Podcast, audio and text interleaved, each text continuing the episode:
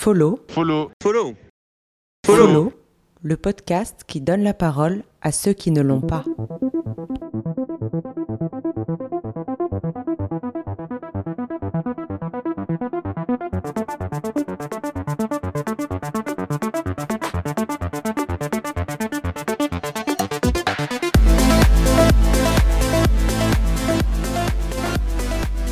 Dans cette première série, je me suis intéressée aux témoignages des personnes ayant vécu un parcours de réinsertion après une ou plusieurs peines de prison. Selon l'INSEE, on estime à 40% le nombre de personnes emprisonnées en état de récidive ou de réitération.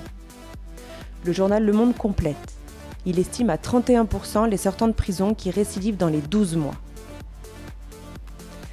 Alors pourquoi tant de récidives? Pourquoi la réinsertion marche-t-elle si mal? Ce podcast met un coup de projecteur sur des parcours de personnes réinsérées et qui nous livrent des témoignages poignants sur leurs doutes, leurs difficultés et leurs victoires pour réinsérer une société parfois mal taillée pour elles. Bonne écoute.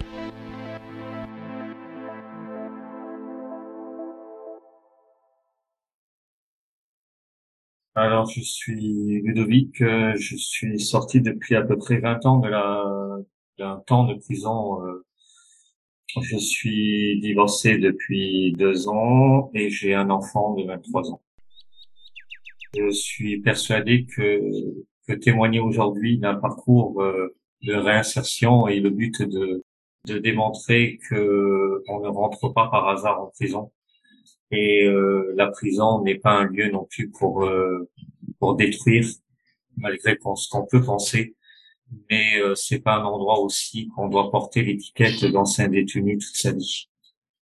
J'ai commis une faute euh, au niveau de la société pour dire ben, je suis là, j'existe. Alors quand on arrive pour la première fois en prison, c'est un lieu où on imagine que, que ça va devenir l'enfer, et c'est ce que c'est. Les premiers jours, c'est les moments les plus, c'est les moments les plus délicats à prendre, on va dire, possession de de la cellule et, du lieu de vie. J'étais quelqu'un qui était très très méfiant. J'avais déjà connu l'enfermement chez mes parents, donc euh, mais c'était pas la même. Euh, je pense que le temps de prison est trop long, peut-être le double d'une journée normale. On, on attend plus la, la sortie que que penser ce qui va se passer à la suite. Les premiers mois, été euh, quelqu'un qui est resté dans sa cellule. Euh, il faut chercher les activités, il faut chercher. Euh, donc j'ai mis longtemps à, à, à, trouver les lieux pour m'évader. Les premiers lieux où j'ai pu m'évader, c'était euh, d'aller reprendre des cours de français et de voilà une scolarité normale, parce qu'il me plaisait avant, évidemment. Mais la prison était un climat où on était capable de voilà, de penser et, euh, et un jour, un matin où le prof, euh, non, c'était pas vraiment le prof, c'était le bibliothécaire euh, de la prison euh, est venu frapper à ma porte de ma cellule et m'a demandé si j'aurais voulu devenir auxiliaire bibliothécaire. Donc euh, j'ai dit oui tout de suite parce que c'était peut-être un petit travail, mais ça c'était au moins huit heures de boulot euh, pour s'échapper. C'est là où j'ai pu changer de cellule passer de 9 mètres carrés à, à 12 mètres carrés. Mais problème, c'est que dans les 12 mètres carrés, il y avait six, six co-détenus, mais c'était des travailleurs, donc il y a un autre climat. On est plus calme, on est plus humain. On a l'avantage aussi que nos cellules sont ouvertes pour s'échapper de la cellule. Ce qui détruit l'homme, c'est déjà l'enfermement, c'est déjà euh, les fouilles, c'est ces parloirs qui sont très durs à vivre c'est les séparations. Euh, on sait qu'en prison, il y a un taux de divorce de presque de 50%. Euh, c'est la séparation de ses enfants. C'est, euh, je pense que quand un homme est passé en prison, il n'est plus un homme à la sortie. Il est, euh, il a une partie de lui qui est euh, qui est partie.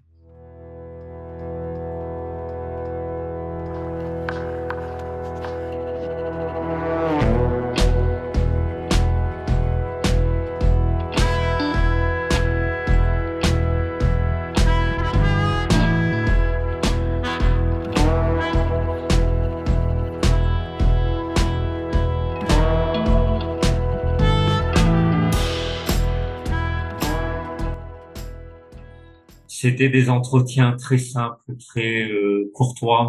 Dans les derniers six mois, à peu près, mais euh, à la sortie, il n'y a rien qui s'est vraiment, euh, on va dire un peu les entretiens de Pôle emploi à l'extérieur. C'est à peu près la même chose, on va dire un entretien qui va nous donner des pistes, mais qui qui va pas nous donner un vrai travail, un, vrai projet, un vrai un vrai soutien. L'état d'esprit en sortant, j'avais quand même des relations de courrier avec euh, avec des personnes qui étaient de l'extérieur, dans une, une association qui était euh, dans la réinsertion dans la prison, et donc j'ai pu monter un projet d'auxiliaire de vie. C'est là où j'ai euh, j'ai pu passer ma formation d'auxiliaire de vie.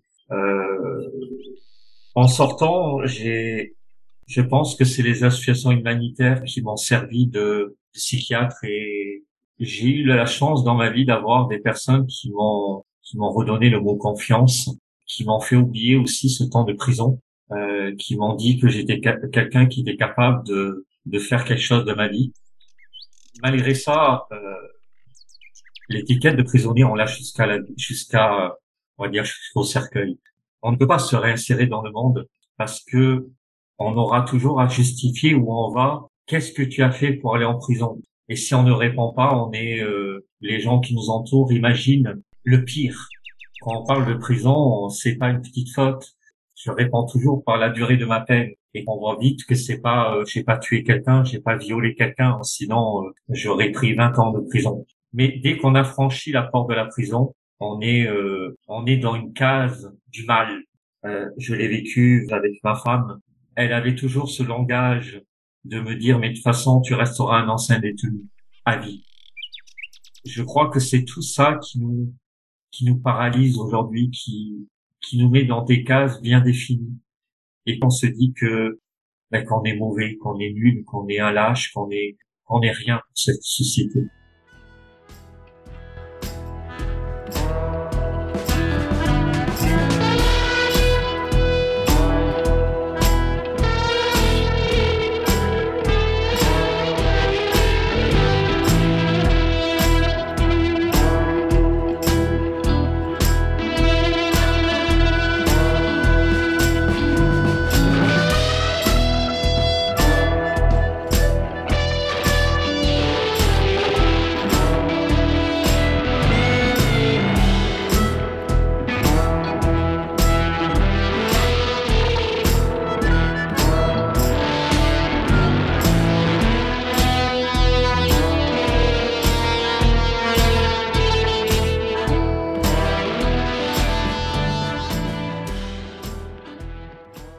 Quand j'étais bénévole au Score Populaire à, Bolène, j'avais dit à la présidente qu'on ne devenait pas bénévole par hasard.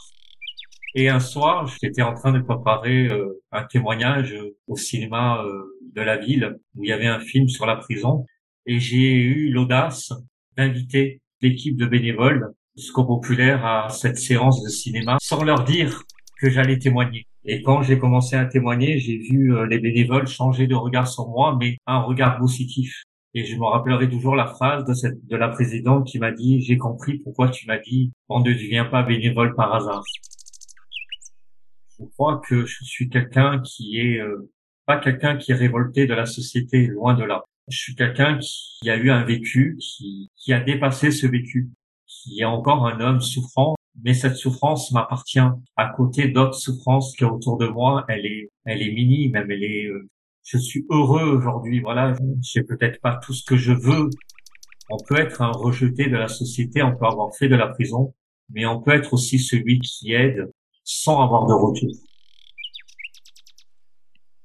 Alors aujourd'hui, euh, j'assume euh, mon homosexualité depuis euh, depuis un an j'ai envie de changer de métier d'auxiliaire de vie en pensant en, conseiller funéraire.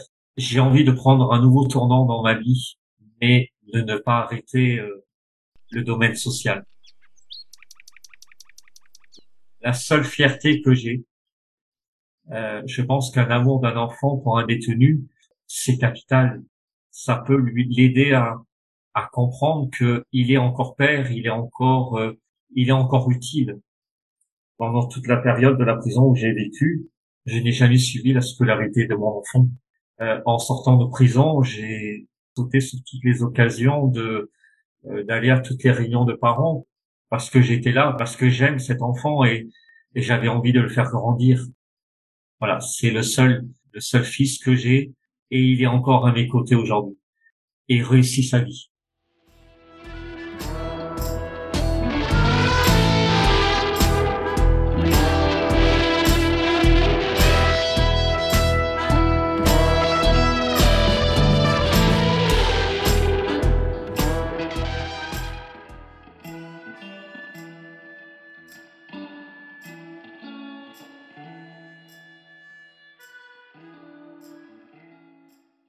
La prison est peut-être utile pour certaines personnes, mais n'est pas la solution idéale.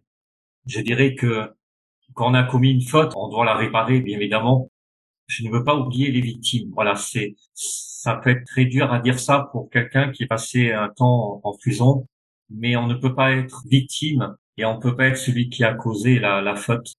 Et si je suis aujourd'hui là à témoigner, c'est aussi pour dire à ces victimes que je ne veux pas les oublier. Je pense qu'il faut absolument changer le regard de tous ces anciens détenus en leur donnant les moyens de leur refaire confiance.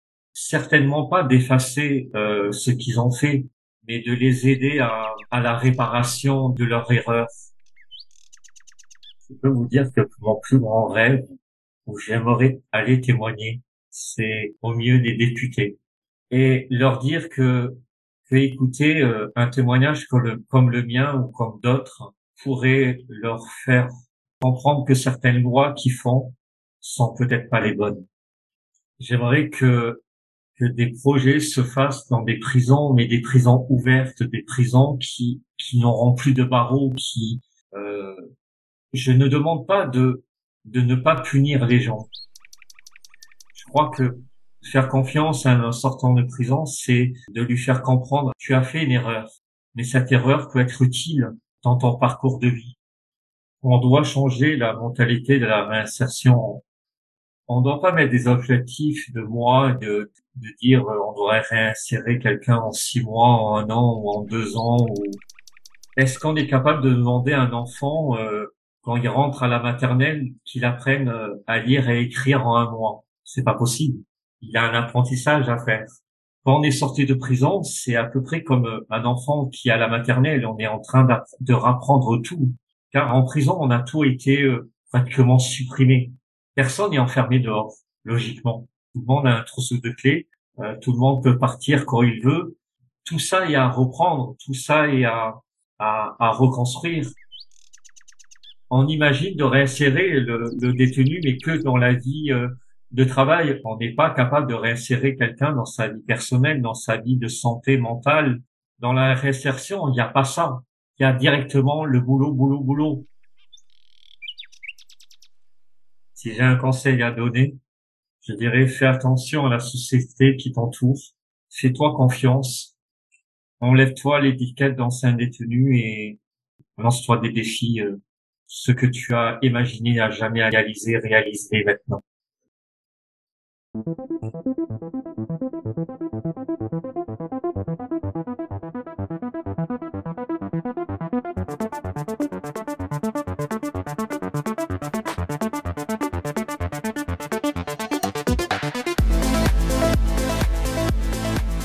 J'espère que vous avez apprécié cette écoute. Je suis Colline Salzman. J'ai réalisé ce podcast en 2022. Si vous souhaitez me joindre pour des suggestions ou des commentaires, mon adresse mail est colline.follow, Il ne me reste plus qu'à vous souhaiter une excellente journée. À bientôt!